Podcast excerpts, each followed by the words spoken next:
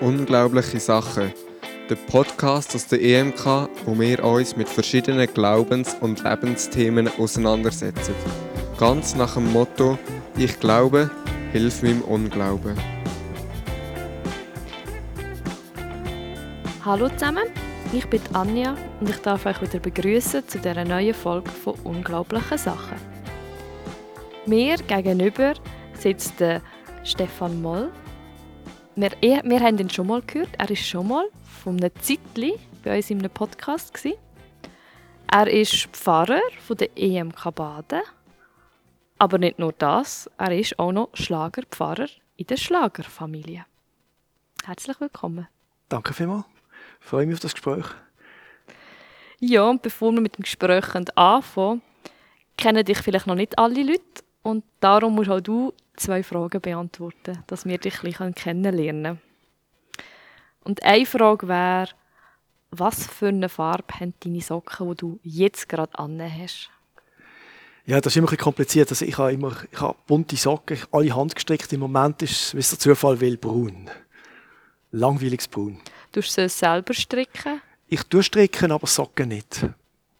Bekomme ich immer wieder geschenkt. Ah, ein nützliches Geschenk. Sehr, sehr.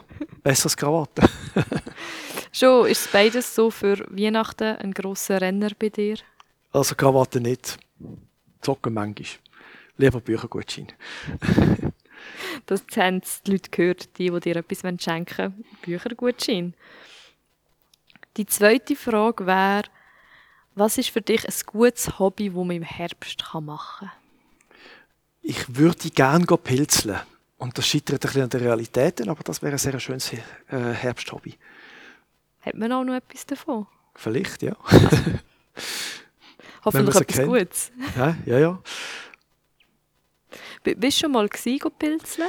Ja, wir sind früher einmal gegangen.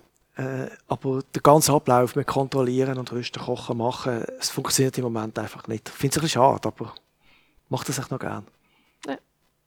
Aber für die Leute, die vielleicht ein neues Hobby suchen für im Herbst, Pilzeln, aber ich glaube, Tipp, ein bisschen anfangen, sich auf einen Pilz begrenzen und auch kontrollieren. Auch kontrollieren vor allem, ja. so, vielen Dank. Ich glaube, es hat uns schon ein, ein Bild gegeben, wie und wer du bist, für die, die dich noch nie gehört haben. Der Mann mit den braunen Socken, ja, ist gut. Genau. Schlechter Ruf. mal gesehen, jetzt bist du vielleicht in Vorurteilen drin, jetzt haben sie dich schubladisieren Genau. Und jetzt mal schauen, wie man es im Gespräch, ob du wieder rauskommst aus dieser Schublade oder ob, ob äh, deine jetzt Vorurteile, die du geben können, kannst äh, zustimmen. Das wäre ja spannend zu hören, das Feedback nachher, wenn nachher kommt und sagt, typisch, so einer muss ja braune Socken da haben, nicht?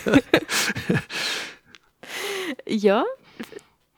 Ich weiß noch nicht, was du für Meinungen vertrittst, aber das Thema von heute ist ja Gerechtigkeit. Und ich weiß noch nicht, was braune Socken mit Gerechtigkeit zu tun hat. Aber ich bin erst gerade konfrontiert worden mit Gerechtigkeit, weil ich mit einem Kollegen darüber diskutiert habe, was jetzt gerecht ist. Und zwar bin ich in einer Auseinandersetzung bei einem Online-Händler, wo ich etwas bestellt habe und wir hatten ein, ein Durcheinander. Es war wirklich ein, langes Hin und Her. Schlussendlich hatte ich, was ich wollte. Aber der Online-Händler hat mir das Geld zurücküberwiesen. Das heisst, ich hatte, was ich wollte und habe auch das Geld wieder, weil er einen Fehler gemacht hat.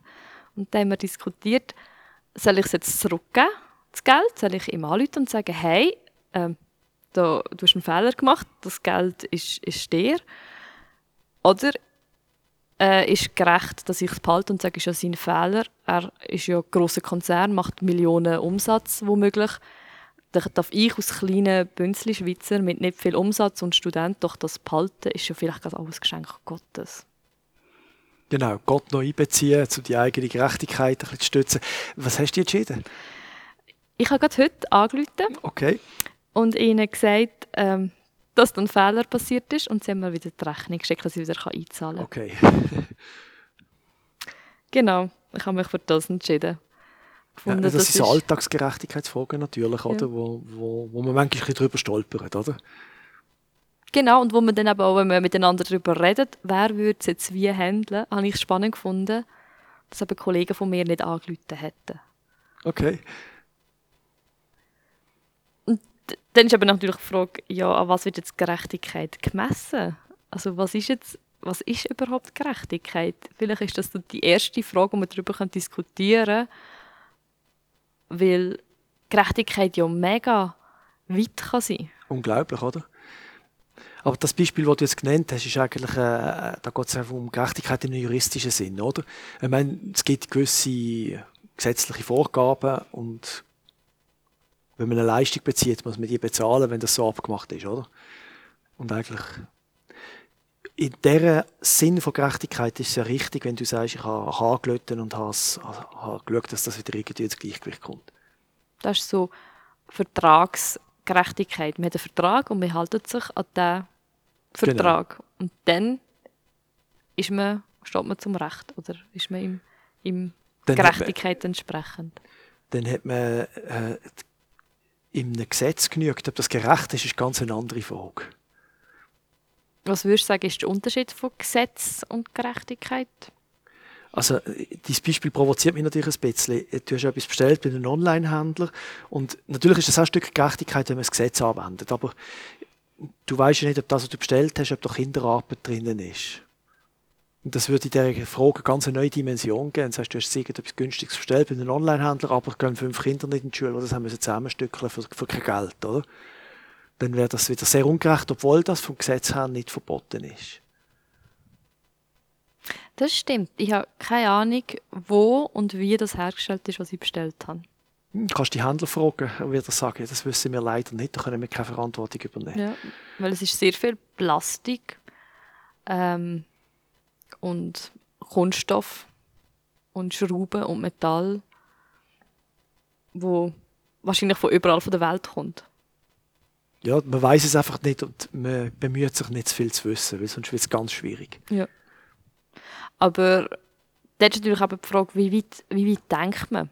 Der Händler sagt, hey, ich gebe etwas aus, ich investiere und verkaufe das mit mehr Wert. Also verkaufe das wieder mit Gewinn, damit ich die Löhne zahlen von meinen Angestellten und dass ich auch einen Gewinn habe für mich und kann leben.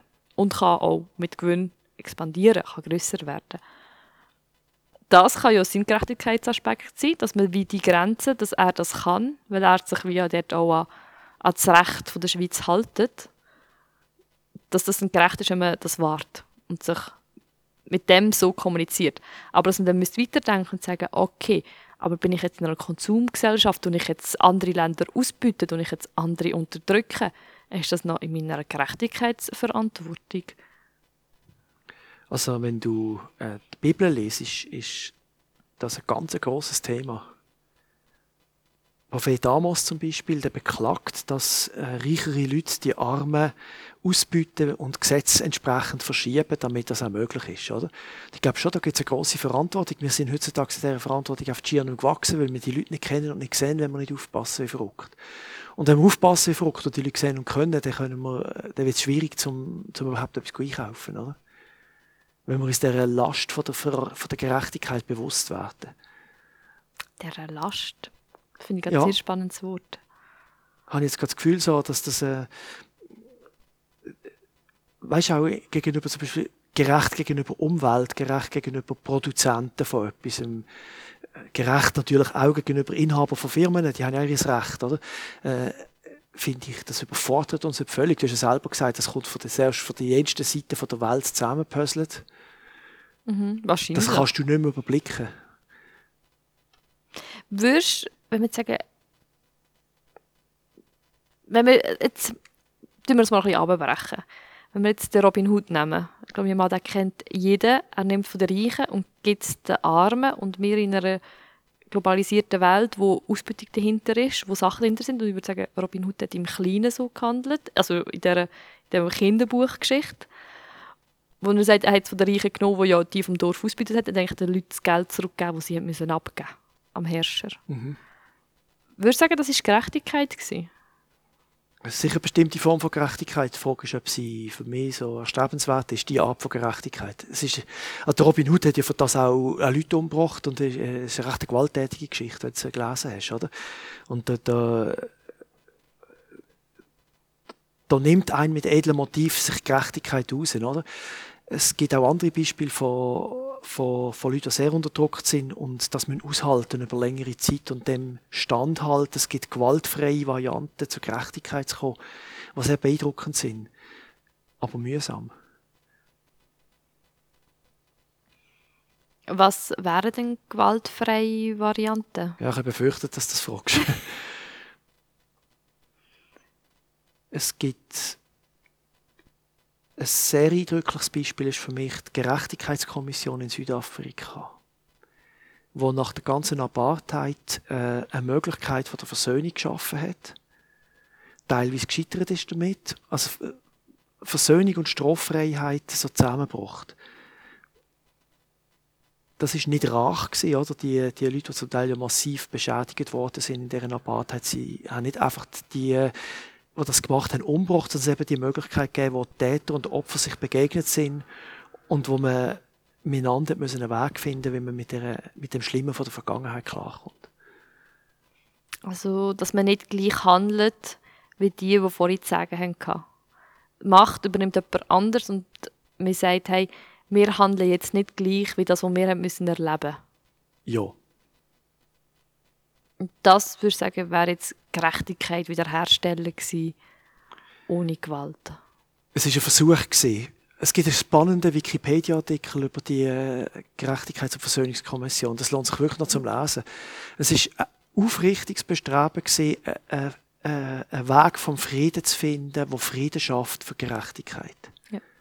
Ich finde es noch spannend, eine Gerechtigkeitskommission, weil ich heutzutage, wahrscheinlich kennt jeder so Ethikkommissionen, hat ja irgendwie gefühlt jeder äh, Konzern hat eine Ethikkommission, ja, aber vielleicht. eine Gerechtigkeitskommission. Das ist vom südafrikanischen Staat eingesetzt worden. Es ist eben nicht um Ethik gegangen, es ist um, um das Recht von denen, die das Recht mit Füßen treten worden sind, gegangen.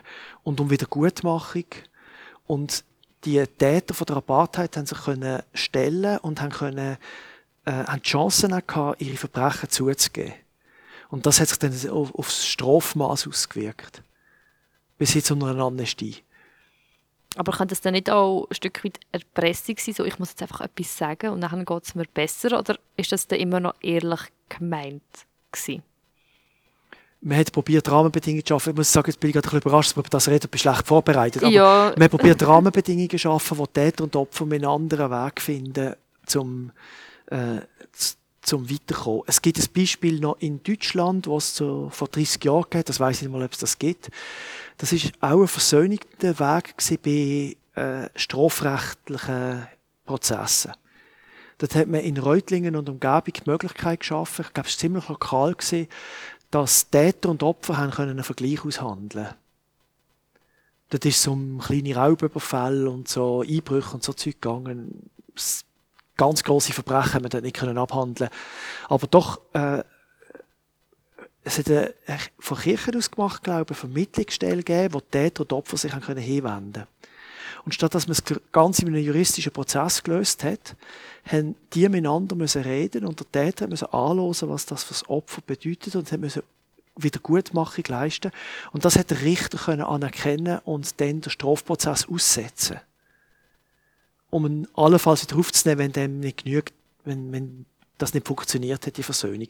Das war ein Versöhnungsprozess, wo man probiert hat, eine andere Art Gerechtigkeit als Strafe äh, aufzurichten. Mhm. Ich probiere es gerade die, die Fäden vielleicht zusammenfassen, die wir gerade geredet haben. Also verschiedene Arten von Gerechtigkeit. Gerechtigkeit, man kann im Widerstand für Gerechtigkeit einstehen, indem man selber auch wie brutal ist und Sachen macht, die vielleicht andere Menschen verletzt, aber man kann auch Gerechtigkeit einstehen, indem man eben friedlich ist.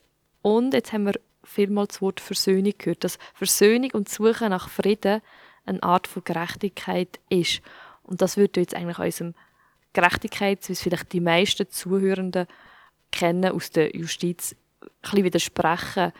Weil wir haben ja viel Gerechtigkeit, ja, Justitia ist Gerechtigkeit, sie tut ohne Vorurteil und blind ähm, und irgendwie halb entblößt mit der Waagschale sagen, was recht ist und Urteil fällen. Und jetzt gibt es aber den Versuch, dass man miteinander redet, sich versöhnt und im Zwischenmenschlichen ähm, das Recht sucht. In der Beziehung, ja. ja. finde ich noch spannend, weil das andere, wenn man vielleicht unsere Justiz anschaut, hat dann vielleicht mehr zu tun. mit- Also, Paare sagen vielleicht, hey, ich will Gerechtigkeit, darum will ich ihn, die Person anzeigen. Aber häufig sind, ist vielleicht gar nicht das Motiv dahinter Gerechtigkeit, sondern vielleicht auch Wut oder jetzt dieser Person etwas wollen auszuwischen oder einfach, hat gar keine anderen Mittel. Das ist negativ gesagt. Positiv gesagt, was man manchmal mal eine Anzeige macht, zum jemanden stoppen auch, oder? Ja. Also, das ist nicht, nur- ich finde, man sollte nicht allzu negativ von der Justiz denken. Die Aufgabe von der Justiz ist einfach nicht Gerechtigkeit in erster Linie. Es gibt dort eine Frage von Gerechtigkeit, nämlich ob die vorgegebenen Gesetze gerecht angewendet worden sind, nämlich wirklich die Justiz, die nicht auf Einfluss von Leuten schaut und dass man wirklich unter Berücksichtigung von allen Umständen probiert, das Gesetz bei allen Leuten gleich anzuwenden. Also die, die Vorstellung, die Idealvorstellung, dass vom Gesetz alle gleich sind. Dort kann ein Gerichtsurteil, ein juristisches Urteil kann dort gerecht oder weniger gerecht sein. Äh, es gibt aber auch ein ausgeklügeltes System in der Schweiz, in Rechtsstaaten, wo man das auch wieder kann, äh, überprüfen lassen, oder? Man kann es in die nächste Instanz weiterziehen, schlimmstenfalls sogar bis nach Straßburg an den Menschenrechtshof, um, um die Gerechtigkeit von einem Urteil zu überprüfen. Mhm. Aber die Justiz ist auf die vorgegebenen Gesetze gebunden. Und Gesetze die sind längst nicht zwingend gerecht. Es gibt sehr unrechte Gesetze. Aber sie gelten. Und sie gelten für alle gleich, oder? Aber äh, darum kann man nicht erwarten, dass die Justiz gerecht ist, wenn Gesetze es nicht sind. Und vor allem kann man es nicht erwarten, dass gegenüber individuell empfundenem Unrecht, oder? Wenn ich, wenn ich das Gefühl habe, äh, das ist völlig unrecht, was da gemacht wird, ja, das Gesetz gilt halt, oder? Ja. Und was ich jetzt noch spannend gefunden habe, ähm, was du gesagt hast, ein Schlagwort ähm, gleich. Ja. Wo man ja manchmal diskutiert, ja, ist, all, ist Gleichheit gleich Gerechtigkeit? Weil jetzt sagt, hey, vom Gesetz sind halt alle gleich behandelt, aber ich würde sagen, das ist eben wiederum nicht gerecht. Es kommt darauf an. Also, klassisches Beispiel von der Kindererziehung, oder? Wer kriegt das grösste Stück von der Torte? Der, der am meisten Hunger hat, oder kriegen alle das gleich grosse? Das sind zwei völlig verschiedene Gerechtigkeitsvorstellungen, äh, Vorstellungen, die aber beide aus meiner Sicht ihr Recht haben. Ja. Würdest du nicht sagen, ich kenne so das Beispiel, dann, oder was ich auch noch gehört habe, ist, dass Kinder ja etwas vom Ersten, was Kinder entwickeln oder haben, ist ein grosser Gerechtigkeitssinn. Sie wollen teilen, sie sehen, ah, du hast nichts. Ja, ja. mein, mein Götti ganz schön, kommt zu oder? mir und sagt, ah, schau, äh, gib mir etwas, äh, weil er mehr hat oder weil er sieht, dass mir etwas fehlt. Und ob das wie so ein Charakterzug ist, wo man eigentlich als Kind recht natürlich entwickelt, der Gerechtigkeitssinn, aber vielleicht als Erwachsene, ob wir es uns nicht mehr bewusst sind, dass wir das haben, oder wie nicht mehr sehen, oder ob es wegtrainiert wird in unserer Gesellschaft. Ich sehe es nicht so negativ, als ich denke. Also das, das, das, das kindliche Gerechtigkeitsempfinden ist, wenn ich das richtig verstanden habe, also alle werden gleich behandelt, oder? Es gibt eine Strafe, wenn man das gemacht hat, aber es muss gerecht sein, denn das muss man wirklich gemacht haben, sonst gibt es keine, da- da- das sind Kinder ja sehr empfindlich, oder? Ja. Eben, alle kriegen gleich viel vom Kuchen. Alle kriegen so, das ist so, das, und das ist ja durchaus ein, Aspekt von Gerechtigkeit. Ich habe nicht das Gefühl, dass das bei Erwachsenen äh, fehlt. Die Frage ist nur, ob das wirklich lebenstauglich ist auf Dauer. Ob eben nicht die andere Art von Gerechtigkeit, wo Gerechtigkeit durch Ungleichheit installiert wird. Also wie Gerechtigkeit durch Un Ungleichheit. Ja, eben, dass zum Beispiel der, der den grössten Hunger hat, vielleicht das größere Kuchenstück braucht. Also, wenn die Vorstellung ist, du hast, einen, du hast einen Kindergeburtstag, alle sitzen am Tisch, du hast einen Erwachsenen, du hast einen Dreijährigen, kriegt der Dreijährige das gleich große Stück wie der, der vom Arbeiten kommt und den ganzen Tag auf dem Bau balocht hat, oder? Gerecht ist, wenn alle das gleich grosse bekommen, dann nimmt man alle gleich ernst. Gerecht ist aber, wenn der, der, fest geschafft hat, eben mehr zum Essen bekommt, weil er es mehr braucht, oder? Und wir haben, das habe ich den Kindern, äh, unseren Kindern oft gesagt, das Leben ist nicht gerecht und ich, also, ich habe gar nicht bemüht, sie gleichzeitig äh, gleich äh, den Kindern gleich viel geben. Unsere Kinder haben nie gleich viel Sachen gehabt. Also wir haben es mehr nach dem definiert, was sie brauchen. Ja. Und wie hat er können definieren, was sie brauchen? Weil das ist ja nachher auch wieder eine Verantwortung, können sagen, hey, ähm, so und so ist meine Gerechtigkeitssinn und darum gehe ich mit dir jetzt so gerecht um, ist ja auch eine Verantwortung, die man dann hat. Ja, wir haben das ein bisschen, also das ist eine komplizierte Geschichte. Wir haben unseren Kindern relativ gleich ein Vollgeld gegeben. Das heisst, dass ich jeder plötzlich viel Sachgeld gehabt, schon sehr früh, aber haben auch viel müssen machen damit. Also, sie haben Kleidergeld gehabt, sie haben Musik schon selber müssen zahlen, sie haben den Zahnarzt müssen zahlen. Und ja. äh, das haben wir minutiös ausgerechnet. Und da haben wir schon geschaut, dass jedes in seinem Bereich auch Freizeit zum Beispiel etwas bekommen hat. Aber wenn das Kind jetzt sagt, ich gehe gerne ins Kino, dann haben wir gesagt, ja, manchmal gehst du ins Kino mit dem Geld? Oder wie viele Kleider brauchst du? Das ist halt einfach nicht und, und, und wir haben eine Tochter, die sehr schön, also sehr dort auf die Schönheit geschaut hat und, und die hat einfach mehr Geld für Kleider bekommen als ein anderes Kind von uns, wo, wo gefunden hat, hauptsächlich ja Kleider, oder? Ja. Ja, seid ihr individuell nachher noch darauf eingegangen, auf Bedürfnisse? Ja, es ist dann immer noch ihr Geschick, daraus etwas zu machen und halt in der Börse einkaufen, statt, im, äh, statt, statt Markenartikel. Aber wenn ein Kind jetzt feste Wunsch hat, auch einen Markenartikel zu haben, haben wir geschaut, dass das möglich wird, oder? Hätte es halt sonst noch immer ein bisschen sparen müssen, so ein bisschen ja. Und haben Sie das wie gemerkt, den Gerechtigkeitssinn, wo ihr dann so gegeben habt, so, hey, schau, ihr habt nicht gleich viel? Also wir haben natürlich in unserer Familie auch gezofft, oder? Und, und, und das haben nicht immer alle das war nicht immer heile Welt bei uns. Und das haben manchmal hat die einen das ungerecht empfunden. So. Aber grundsätzlich sind unsere Kinder sehr grosszügig geworden. Ich glaube, wir haben probiert, das, was wir dann am Schluss gezahlt haben, mit viel Wohlwollen äh, zu untermauern. Also das ist vielleicht noch ein wichtiger Hinweis, äh, für eine gute Art mit Gerechtigkeit umzugehen wir können sagen, ja, muss ich dir jetzt das Kino zahlen? Ist ja nicht gerecht, oder ist das wirklich nötig? Ich kann sagen, ja, kann ich es zahlen? Mhm. Wir, ich, wir sind immer einer von der anderen Seite gekommen. Äh, nicht, nicht, muss ich es unbedingt erlauben, sondern muss ich es wirklich verbieten? Muss ich das jetzt einschränken? Das gibt eine ganz andere Stimmung. Ja. Ich glaube, das ist auch so ein Fokuswechsel, wenn man von Gerechtigkeit redet. Finde ich immer so die Frage, kommt sie von oben gegen unten? Oder von unten gegen oben. Weil man sagt, okay, wir sind jetzt die, die ungerecht behandelt werden und wir kämpfen jetzt für Gerechtigkeit, weil ich merke Gerechtigkeit natürlich am meisten dort, wo es mich persönlich betrifft. Und ja, ich finde, behandelt fühlst, jetzt bin ich ungerecht behandelt worden. Jetzt stehe ich auf und mache etwas. Das würde ich sagen, ist das von unten rauf. Und das von oben runter wäre, wo ich sehe, hey, ich habe mehr als andere. Das heisst, ich habe Verantwortung für das, was ich mehr habe, für das, wo ich auch mehr Privilegien habe. Und ich probiere mit dem gut umzugehen und zu teilen und ähm, zugänglich machen für die, die nicht den Zugang dazu haben. Ja, also das, ich finde es spannend. Du, du, du sagst, ich merke Gerechtigkeit dort, wo ich ungerecht behandelt werde. Das ist schon spannend. Du merkst aber Gerechtigkeit nicht dort, wo du gerecht behandelt wirst. Und das ist, das ist echt noch, äh, das würde ja die, die ungerechte Seite, die es einfach geht im Leben, das würde ich sehr stark relativieren, oder? Mhm. Und du merkst Gerechtigkeitsfragen, also Unrecht merkst du dann nicht, wenn du überprivilegiert bist, wie du als Schweizerin mit mir zusammen bist, oder? Äh, das, haben wir, das ist wie blind, oder? Ja, es ist, es ist ein, ein schwarzer Fleck. Also es ist ein, ein toter Winkel. Wenn man etwas nie erlebt oder gar nie konfrontiert wird, kann man ja gar nicht wissen, wie gerecht man eigentlich behandelt wird. Also das ist ein wichtiger Aspekt, wo, wo wir jetzt auch wieder so in Bezug auf unsere Kirche äh, wichtig wird. Darf ich mal etwas sagen zwischen Ihnen, wo das die Vorstellung von Gemeinde ist? Sicher. Das ist ein kleiner Exkurs, aber ist mir noch wichtig.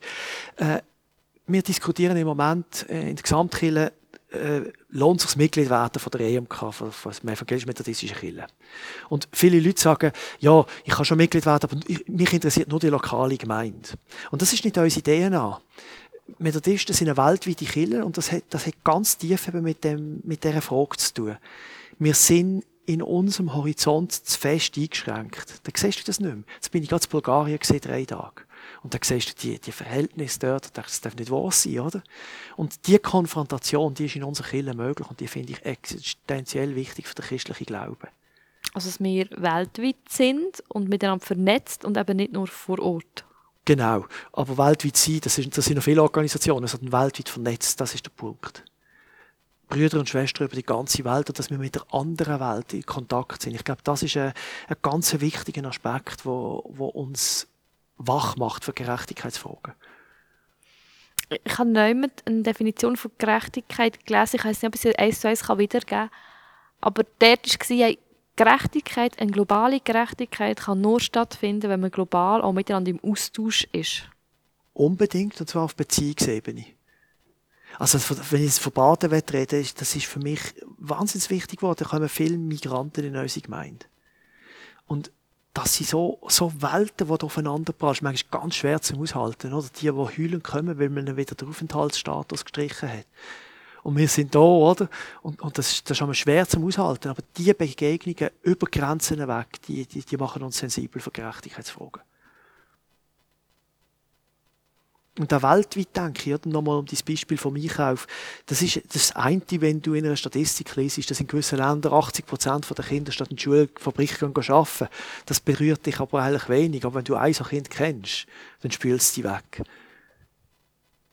Die Frage ist halt, tut der Mensch, ist der Mensch generell so, dass halt werden wir erst aktiv, wenn wir mit so Sachen in Berührung kommen. Und dort bin ich der Meinung, ist momentan in der Zeit, wo wir jetzt sind, in gewissen, ähm, in gewissen Gesellschaften ein Umbruch. Dass man sagt, hey, nein, wir müssen gleich für andere einstehen, auch wenn ich selber das nicht kenne. Ich denke einfach, dass für uns Beziehungen ganz entscheidend sind. Beziehung auf die andere Seite vom Graben. Und dass das auch, also darum gibt es christliche Gemeinden, die sollen bunt sein per Definition, äh, äh damit man eben sich im Zeichen von dem Christus trifft und Gräben Bedeutung verlieren und man sich in die Augen schaut. Gibt es einen Unterschied denn zwischen, wie kann man sagen, weltlicher Gerechtigkeit und jetzt Gerechtigkeit von der, von der Bibel? Dass wir vielleicht das noch ein bisschen auseinandernehmen Also auf einer philosophischen Ebene würde ich sagen, nein. Gerechtigkeit okay. ist Gerechtigkeit. Aber äh, als Christ habe ich einen Traum von einer größeren Gerechtigkeit im Herzen. Jesus sagt, wenn eure Gerechtigkeit nicht größer ist als die der Pharisäer, könnt ihr das Himmelreich nicht haben, oder? Und die größere Gerechtigkeit, die, die Utopie vom Reich Gottes, das ist ein, ein entscheidender Orientierungspunkt für mich. Weil da müsste man, aber was ist Reich Gottes? Weil du sagst jetzt, Gerechtigkeit ist die Utopie vom Reich Gottes. Ja. Aber das Reich Gottes ist vielleicht jetzt für ganz viele, die auch zulassen, nicht fassbar oder denken, ja, Reich Gottes bringt mir jetzt auf dieser Welt nichts, weil ich will ja jetzt da Gerechtigkeit oder ich werde da ungerecht behandelt. Was kommt jetzt mit dem Reich Gottes, wo kommt, wenn man tot ist? Wer sagt denn, es kommt, wenn man tot ist? Vielleicht haben das viel in den Köpfen oder ist die Assoziation ja, von den meisten. Das Reich von Gott ist äh, die Vorstellung von einer erlösten Welt, wo Gott Frieden und Gerechtigkeit installiert hat und wo, wo die Welt wirklich in Ordnung ist. Und da hast du natürlich recht, das ist, nicht, das ist eine Utopie in unserer jetzigen Situation. Wir können es dem nicht einmal annähern. Das ist jenseitig. Aber äh, Jesus Christus hat das ganz fest betont, dass in seiner Person das Reich Gottes durchlässig geworden ist für unsere Welt. Und es gibt die, äh, die Momente, wo ein Stück von dem ewigen, beglückenden, gerechten Leben in unsere Welt hineinkommt. Himmel ist nicht ganz dicht. Himmel ist nicht ganz ja, dicht. Ja, es regnet manchmal etwas von dem Guten in unsere Gegend. Darum, darum glauben wir ja, oder darum äh, orientieren wir uns an Jesus Christus, weil wir glauben, ein Stück vom Reich Gottes, ein Stück von dieser Gerechtigkeit ist unter uns möglich. Ich habe mir einen Spruch, wenn wir schon bei Reich Gottes sind, ich habe mir dazu einen Bibelspruch aufgeschrieben. Die Bibel ist immer gut.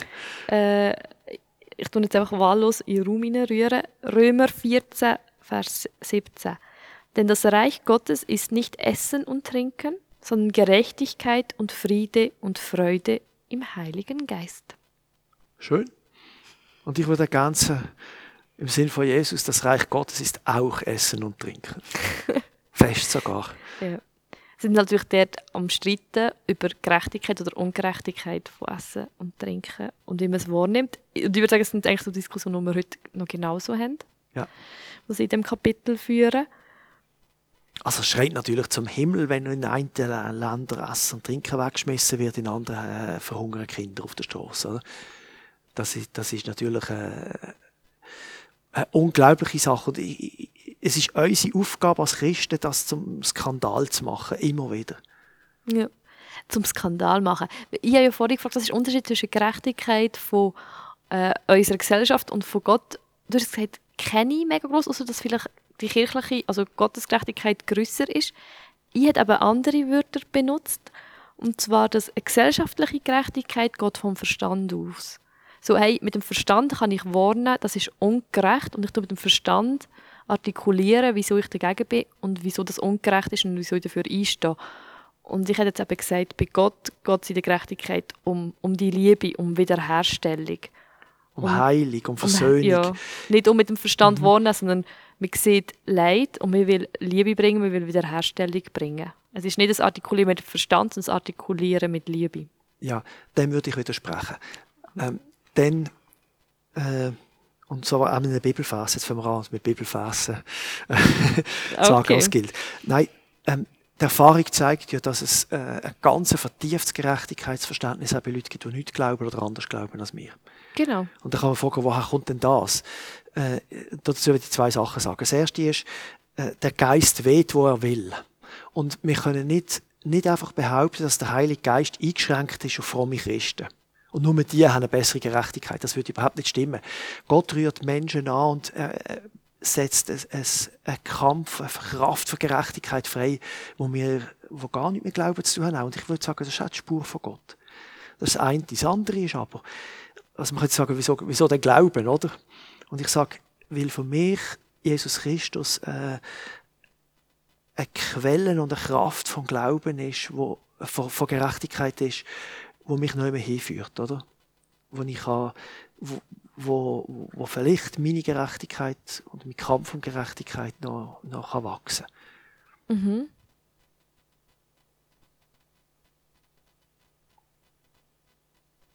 Kann noch wachsen.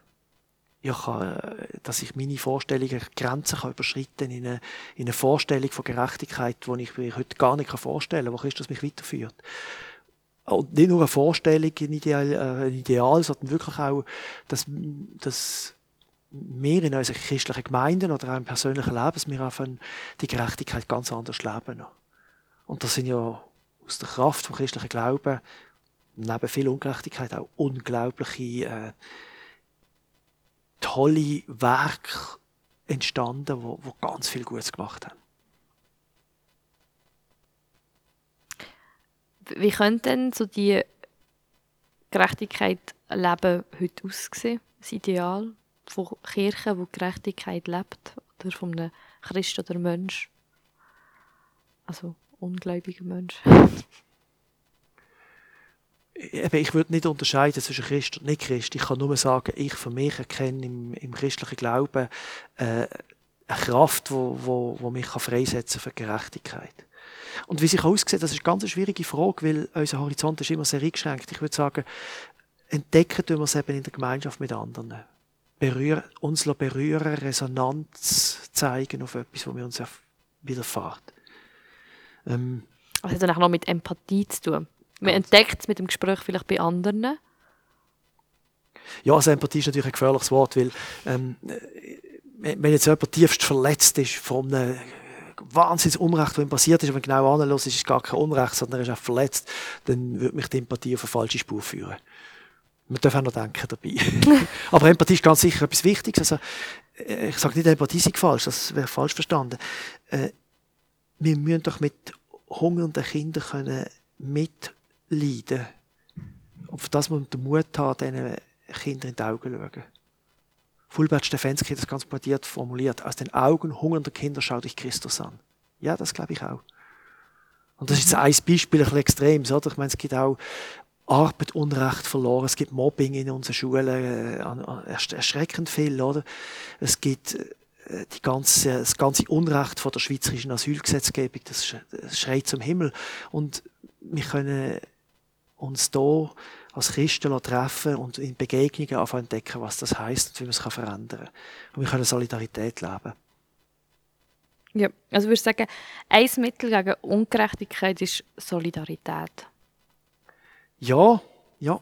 Wir haben als Familie, also ich und meine Frau, haben eine spannende Erfahrung gemacht. Lächerliche sechs Wochen lang. Wir haben während der Fastenzeit vor vier Jahren haben wir mit dem äh, Geld gelebt, das im Aargau den Asylbewerber zugesteht. Und wie viel ist das? Das sind 9 Franken im Tag. Für alles? Wohnung ist zahlt, Krankenkassen ist zahlt und dann kommen noch 20 Franken für Kleider pro Monat dazu.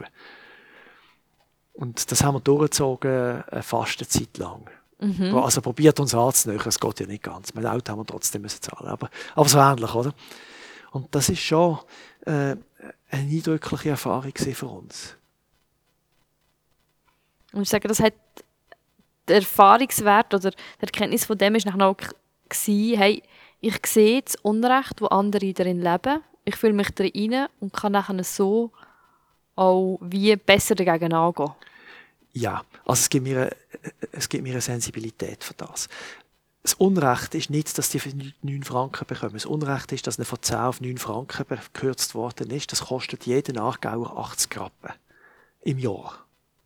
Im Jahr. Muss sich vorstellen. Und das sind Sparmaßnahmen gewesen. Genau. Und das, das Unrecht ist gesehen, dass man sagt, die wollen ja sowieso nur unser Geld und das geht schon. Dass man das einfach so leicht fährt mit einem Federstrich, um, um denen Einkommen um 10% kürzen, die nichts haben. Und da sind sehr viele Journalisten gekommen und haben gesagt, ja, das geht ja gar nicht. Ich gesagt, ja, stimmt eigentlich, geht nicht, oder? Aber gleich hat man es gemacht. Ja, oder? Und, und, und das ist schon, äh, ich glaube, diese Begegnungen und solche Erfahrungen, das, das macht uns sensibel fürs Recht. Und übrigens gibt es dann auch eine Rückkopplung auf unseren Glauben. Ich habe vorhin gesagt, der, der Glaube, der tut, äh, ist eine Kraftquelle, wo, wo mich öffnet für solche Fragen und mich kämpfen für etwas. Mhm. Aber es ist auch umgekehrt. Wenn solche Themen an mich herantreten, dann verändert sich mein Glaube und wächst. Das, ja. das, das ist, äh, ich würde sagen, das ist das Sakrament der Begegnungen. Sakrament der Begegnungen? Mhm. Das ist noch ein unbekanntes Sakrament? Nein, das ist biblisch. Ist das biblisch? Ja, Matthäus 25, äh, wo wie begegnet Christus den Menschen? Das ist das jüngste Gericht, das beschrieben wird, Text ein bisschen zugespitzt. Aber wie erfahren wir Christus in den Kranken, in den Hungernden, in den Gefangenen, in den Fremden? Ja, und so ist es wirklich. Mhm. Und äh, jetzt habe ich gerade das Buch über Spiritualität gelesen und sagt, der, der tut fünf Kriterien für Spiritualität formulieren. Und das fünfte Spiri äh, äh, Merkmal für gelebte Spiritualität ist äh, sensibel für die Wunden von der Zeit. Mhm. Und die Wunde von der Zeit ist Ungerechtigkeit. Oder was ist die Wunde von der Zeit? Ja, das, das, kann man immer wieder neu für sich herausfinden, wo man die sieht. Also ich würde sagen, eine Wunde von unserer Zeit ist wirklich Migration. Ja. Die Unbarmherzigkeit in der Migration. Äh, eine Wunde ist, ist Zeit, wenn wir mit Zeit umgehen und äh, mit der Natur. Also es gibt ja verschiedene Antworten ja. und die globale Frage habe ich gar noch nicht rein jetzt diskutiert. Ja. Die gibt es auch noch. Okay, was ich spannend finde, jetzt haben wir ein bisschen darüber geredet, hey, man wird auch sensibel oder Gott macht einem auch sensibel mhm. für Gerechtigkeit und wiederum wird durch das oder kann durch das auch wieder ähm, sein Glaubensleben und wie man Gott erfahrt, bereichert werden. Aber wie soll denn Chile, also was sollen wir denn machen? Wie weit soll Chile gehen für Gerechtigkeit? Hätten wir da einen Auftrag? Oder haben, sind wir an einem Auftrag überhaupt dran? In der Kirche, in der Gemeinde aus Christen? Also unbedingt, ja, natürlich. Jetzt willst du Beispiel hören, gell? also ja, wenn ich jetzt überlege, hey, ich bin angestellt in einer Kirche, wo schaffe ich für Gerechtigkeit? Im Privaten aus Christ, der Gemeinde aus angestellte Person. Wo bin ich effektiv für Gerechtigkeit? Setze ich mich ein? Und wie weit darf das denn gehen? Oder muss es gehen? Oder muss es gehen, ja. Also wir fangen bei den einfachen Sachen an. Wenn du angestellt bist in der Kirche wie ich, dann hast du ein Dokument unterschreiben gegen Gewalt, Mobbing und Missbrauch. Und du bist schlicht von Amtes wegen verpflichtet, dass wenn es Mobbing gibt in deinem Umfeld oder Missbrauch, dass du anstehst und, und das klärst. Das ist so in den, in den Hausaufgaben, oder? Äh, das wird eingefordert von der Kirche, aber das ist ja eigentlich eine Selbstverständlichkeit. Das macht jeder schlaue Arbeitgeber, wo, wo soziale äh, Themen äh, Beruf sind, oder? Ja. Aber dort, dort kommt das vor. Aber jetzt ist die Frage vor allem auch, äh, schaffen wir es als Kirchen und wir beide als Angestellte von der Kirche darauf schaffen, dass Gerechtigkeit gefördert wird. Und das macht unsere Kirche. Unsere Kirche ganz starke Ausgleich weltweit mit, mit, mit mit, also mit methodistischen Hilfswerken, mit internationalen, mit Connexio, Development Help, mit äh, äh, also Geld spenden, um einen Ausgleich zu schaffen. Die Frage ist, wie viel Gerechtigkeit dass man da damit bekommt. Man gibt ja meistens das, wo man zu viel hat. Ja, und manchmal habe ich den Verdacht, dass man sich auch wirklich ein bisschen freikaufen Also es gibt manchmal so ein bisschen das Gewissen entlasten. Der entscheidende Punkt, ich sage es nochmal, ist aber für mich Begegnung. Und äh, wir brechen das gleiche Brot am Sonntagmorgen. Und ich hoffe, dass unsere Kirchen arm und reich zusammenbringen, jung und alt. Meine, die Gemeinden sind mir oft zu homogen, also zu gleich, gleichförmig. Und ich, ich wünsche den christlichen Gemeinden, den methodistischen Gemeinden, dass wir viel, viel bunter noch werden. Viel, viel bunter? Ja. Also, wie bunter? Wir haben, es gibt kaum Topverdiener, also da meine ich Leute, die 10 Millionen verdienen im Jahr und mehr, oder? Mhm. Die in eine christliche Gemeinde gehen. Es gibt aber auch keine Randständigen praktisch, die in eine christliche Gemeinde gehen. Ja, man ist meistens recht homogen in einem gewissen Teil. He? Also die Bandbreite ist relativ stark eingeschränkt und das halte ich das für ein ganz großes Problem. Und wir brauchen die Aufregung von Leuten, die, die ganz in anderen Lebensumständen leben, die sich zusammen im Zeichen von Christus treffen.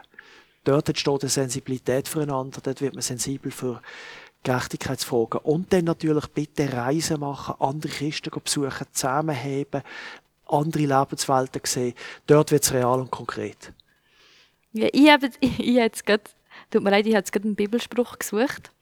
Weil du hast gesagt, ey, bunte Kirche. Wir, wir, sind, wir sind viel, wir sind, wir sind eine bunte Gemeinschaft vom, vom äh, Top-Verdiener und Milliardär bis zu dem auf der Straße, wo Gott nachfolgt.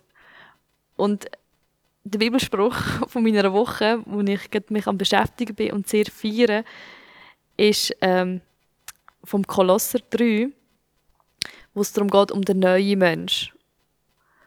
Und dort steht, muss ich überlegen, wo ich anfange lesen.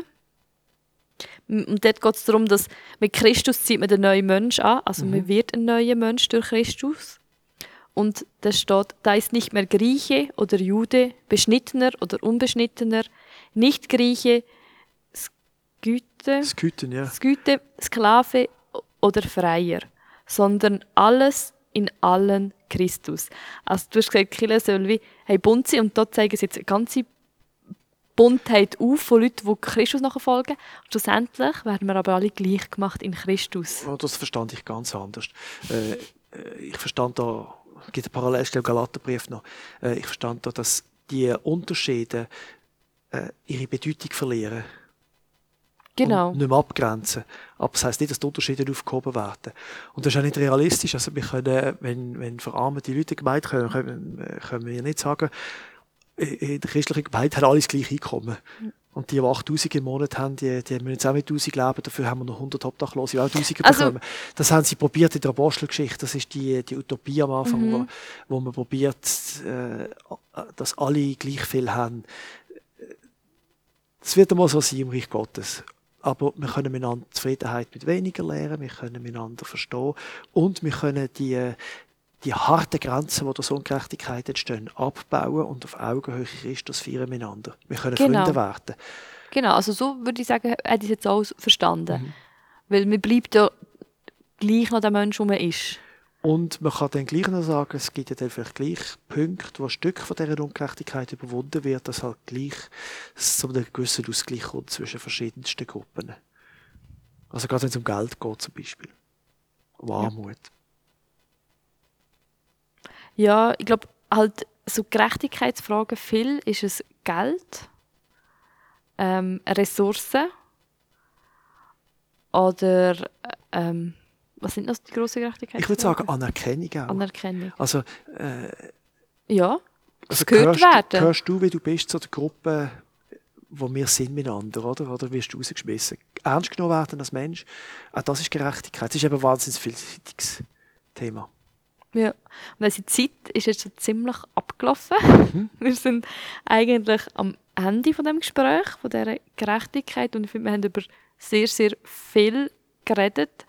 Mit angefangen bei braunen Wollsocken mhm. und äh, geendet bei dass wir eigentlich noch nicht geändert haben. Ich würde gerne am Schluss noch mit einer biblischen Geschichte, Mhm. die du nicht erwartest, aufwarten. Okay, jetzt bin ich gespannt, ob mich kannst überraschen Ja, ich glaube schon. Es gibt eine ganz schräge Geschichte in der Bibel. Und zwar äh, im Stammvater Judah sein Sohn heiratet und dann stirbt er. Und jetzt ist es gerecht, dass die Frau ein Kind muss bekommen aus dieser Familie. Das steht in den damaligen Gesetz. Und ich sage das darum auch, weil biblische Gesetz, das ist ein biblisches Gesetz, die Leviratsehe. Frau jetzt Recht aus der Familie vom Mann ein Kind zu bekommen, wenn man das gar nicht allzu plastisch vorstellen. Hm? Und äh, äh, das ist ein Gesetz. Und jetzt gibt der Judah, dieser Frau, der Tamar, einen zweiten Sohn. Und dann stirbt der auch, ohne dass sie Kind bekommt. Und dann kommt die Frage, kommt der dritte Sohn. Und jetzt haben sie Angst, oder? Dass ein Fluch auf dieser Frau lastet und sie geben ihr das Recht, nicht ein Kind zu machen mit, mit dem Mann. Das ist ja eine sehr seltsame Moral. Also, wenn ich an unsere aktuellen Diskussionen denke, ich liebe die Geschichte, oder? Völlig amoralisch aus unserer Sicht, aber biblisch, oder? Also die Frau hat das Recht, von dieser Familie ein Kind gemacht zu kriegen, oder? Und jetzt verweigern sie ihr das, weil sie Angst hat, da stirbt der eine oder der dritte. Und dann holt sich die Frau ihr Recht. Indem, dass sie sich nämlich als Prostituierte verkleidet und ihren Schwiegervater anbaggert, der kommt mit ihr ins Bett und macht ihr ein Kind. Und dann gibt es ein paar Verwicklungen in dieser Geschichte. Am Schluss soll sie gesteinigt werden, weil sie äh, mit einem fremden Mann ein Kind gemacht hat. Durch den Schwiegervater äh, will das, fordert das ein. Er verlangt juristische Gerechtigkeit, weil Ehebrecher gesteinigt werden nach dem alttestamentlichen Gesetz. Und dann äh, kann sie ihm beweisen, dass er der Vater von dem Kind ist. Und dann kommt das Schlussurteil von der Geschichte. Du aber bist gerechter als ich, sagt der Judah zu dieser Tamar. Das ist eine ganz heiße Gerechtigkeitsgeschichte, finde ich. Und relativiert auch die, die übermoralischen äh, Exzesse, die wir heute manchmal in der Kirchgemeinde haben, gerade wenn es um Homosexualität geht. Das finde ich ganz eine fürchterliche Diskussion. Und die Diskussion ist hochgradig ungerecht, sage ich auch noch. Gerade im Licht von dieser spannenden Geschichte aus Genesis 38. So Genesis 38 wäre die Geschichte mit der Tamar. Und, hat dich überrascht? Ich hätte nicht gewusst, was sie schon, aber ich glaube, ich habe sie auch schon gehört. Ähm, aber auch so historisch halt von der Zeit her, wo man das dann muss diskutieren. Aber über die diskutieren wir jetzt nicht. Aber ich habe sie, äh, ich glaube, ich nehme das gerade als Aufgabe mit, die Geschichte mal wieder durchzulesen. Und eine Predigt darüber zu machen, bitte. dort ist, dort ist in dieser Geschichte ist jetzt alles, was Gerechtigkeit Ja, ich denke, vielleicht, Umfasst. das, was ich als Aufgabe jetzt mitnehmen kann, vielleicht auch die Zuhörenden machen, Bibeln aufschlagen, die Geschichte mal nachlesen und überlegen, hey, was heißt das für mich, was ist das für eine Gerechtigkeit und was kann ich daraus mitnehmen für meinen Alltag. Ja, äh, Bibel lesen finde ich überhaupt äh, im Hinblick auf das Thema ganz spannend. Amos würde ich noch sehr empfehlen, Hosea und natürlich Evangelien. Ja. ja. Die Bibel ist voll von Gerechtigkeitssachen. Hey, vielen Dank für das Gespräch. Ich danke dir, spannend gewesen mit dir. Ja, es äh, freut mich, dass es so für dich bereichernd kann sein. Immer. Und ich hoffe, ähm, die Leute schreiben, dürfen euch schreiben durch das Kontaktformular auf der Internetseite, ob du jetzt in die, in die Box hineingehört hast von den braunen Wollsocken oder nicht. Und was sie bewegt hat bei dem Podcast, was sie gehört haben über Gerechtigkeit, meldet euch bei uns und teilt uns eure Gedanken mit. Wir tun eigentlich allen antworten die uns kontaktieren und sind auch mit euch sehr gerne im Gespräch. Und so wünsche ich euch zwei gesegnete Wochen und ein Jagen nach Gerechtigkeit. Ja, und ein glückliches Herz dabei. Amen.